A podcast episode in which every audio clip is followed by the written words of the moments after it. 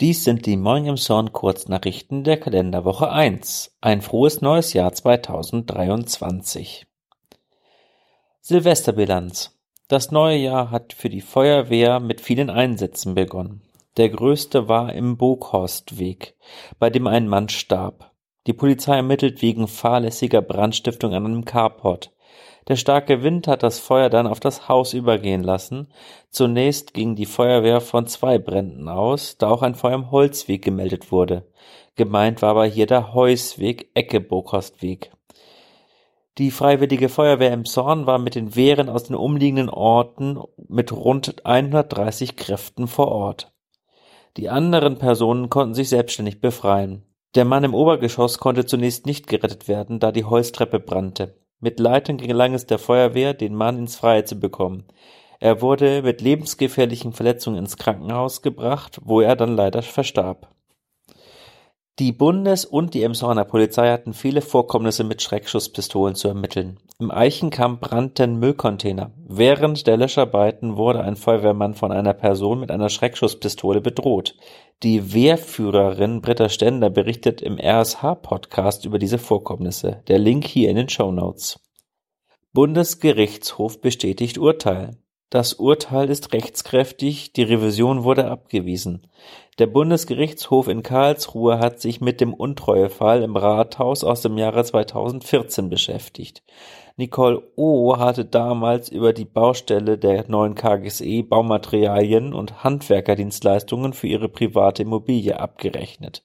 Der Schaden rund 12.000 Euro. Die Architektin der Stadt wurde freigestellt und schied dann aus dem Beamtenverhältnis aus. 2021 dann das Urteil.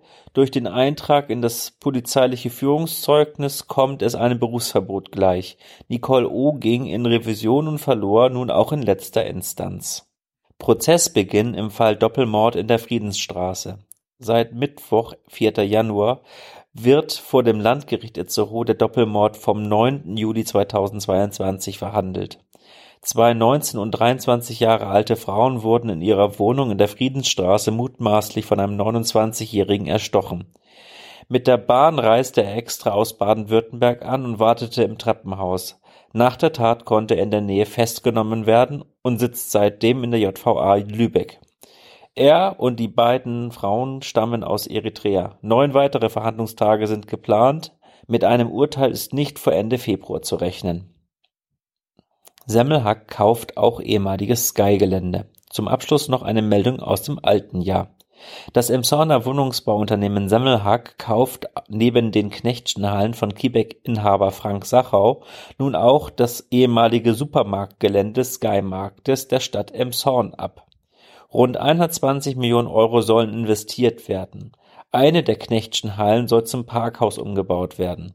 Baubeginn könnte 2024 bzw. 2025 auf dem Sky-Gelände sein, wenn die Schauenburger Straße verlegt wurde.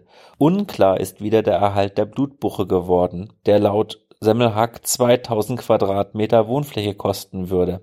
Für den Erhalt des Baumes hatten sich unter anderem der verstorbene Walter Sauermilch eingesetzt Soweit die Kurznachrichten. Redaktion und gesprochen von Peter Horst. Wir wünschen euch einen guten Start in die neue Woche.